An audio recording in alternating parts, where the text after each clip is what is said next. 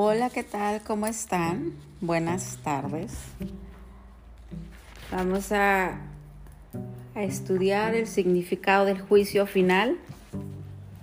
Dice, una de las maneras en que puedes corregir la confusión entre la magia y los milagros es recordando que tú no te creaste a ti mismo.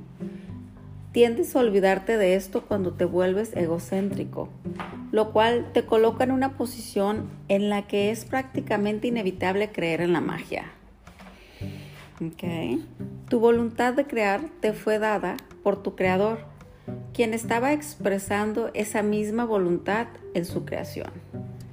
Puesto que la capacidad de crear reside en la mente, todo lo que creas es necesariamente una cuestión de voluntad. De ello se desprende también que lo que haces por tu cuenta es real para ti, mas no lo es en la mente de Dios. Esta distinción básica conduce directamente al verdadero significado del juicio final. El juicio final es una de las ideas más atemorizantes de tu sistema de pensamiento. ¿Por cuánto tiempo no nos han atemorizado con el juicio final? Eso se debe a que no entiendes lo que es Juzgar no es un atributo de Dios.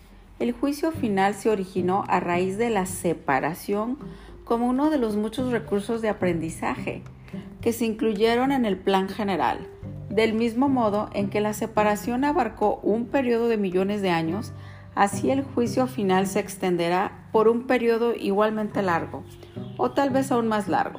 Su duración, no obstante, puede acortarse enormemente mediante los milagros. El recurso que acorta el tiempo, pero que no lo abole, sin un número suficiente de nosotros llega a alcanzar una mentalidad verdaderamente milagrosa, este proceso de acortar el tiempo puede llegar a ser virtualmente inconmensurable. Es esencial, no obstante, que te liberes a ti mismo del miedo cuanto antes, pues tienes que escapar del conflicto, si es que has de llevar paz a otras mentes. Wow. O sea que podemos pregonar o predicar el curso de milagros. Y si tenemos todavía el conflicto muy latente a nuestro alrededor, pues cómo vamos a llevar ¿no? esta parte de paz a otras mentes. Es una línea muy delgadita porque cuando no quieres conflictuarte, se puede percibir como que me dejo o como que lo dejo de largo o como que no me importa. Y entonces hay que estar muy como muy atentos a esta parte para que no sea como parte de me dejo y que y que tu parte de indefensión se, se active, o sea, ya no, iremos adentrando un poco más en, en, esta transformación de curso de milagros, pero sí quiero que recuerden esta parte. Lo voy a volver a leer. Es esencial, no obstante, que te liberes a ti mismo del miedo cuando, cuanto antes, pues tienes que escapar del conflicto si es que has de llevar paz a otras mentes. Por lo general se considera el juicio final como un proceso que Dios emprendió pero en realidad son mis hermanos quienes lo emprenderán con mi ayuda. El juicio final es la última curación en vez de un reparto de castigos, por mucho que pienses que los castigos son merecidos.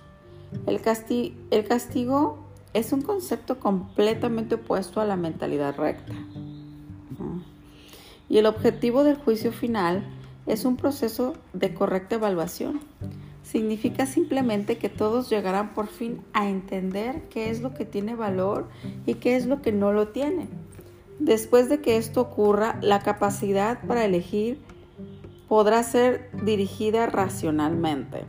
Pero hasta que yo no se haga esta distinción, las oscilaciones entre la voluntad libre y la aprisionada no podrán sino continuar. El primer paso hacia la libertad comprende separar lo falso de lo verdadero. Este es un proceso de separación en el sentido constructivo de la palabra y refleja el verdadero significado del Apocalipsis. Al final, Cada cual contemplará sus propias creaciones y elegirá conservar solo lo bueno, tal como Dios mismo contempló lo que había creado y vio que era bueno. A partir de ahí, la mente podrá comenzar a contemplar sus propias creaciones con amor, por razón del mérito que tienen. Al mismo tiempo, la mente repudiará inevitablemente sus creaciones falsas que, en ausencia de la creencia que las originó, dejarán de existir. El término juicio final asusta no solo porque ha sido proyectado sobre Dios, sino también por la asociación de la palabra final con la muerte. Este es un ejemplo sobresaliente de la percepción invertida. Si se examina objetivamente el significado del juicio final, queda muy claro que en realidad es un umbral de la vida, Nadie que viva atemorizado puede estar realmente vivo. No te puedes someter a tú mismo, a ti mismo, a tu propio juicio final, porque tú no te creaste a ti mismo.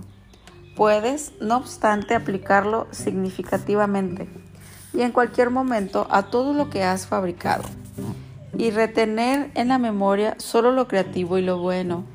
Eso es lo que tu mentalidad recta no puede sino dictar. El único propósito del tiempo es darte tiempo para alcanzar ese juicio, el cual no es otra cosa que el juicio perfecto con un respecto a tus propias creaciones perfectas.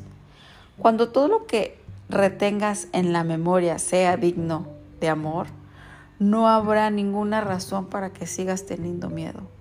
Ese es tu papel en la expiación. ¡Wow! ¡Qué bonito! Cuando todo lo que retengas en tu memoria sea digno de amor, Ay, qué increíble, imagínense. Cuando todo lo que retengamos en la memoria sea digno de amor.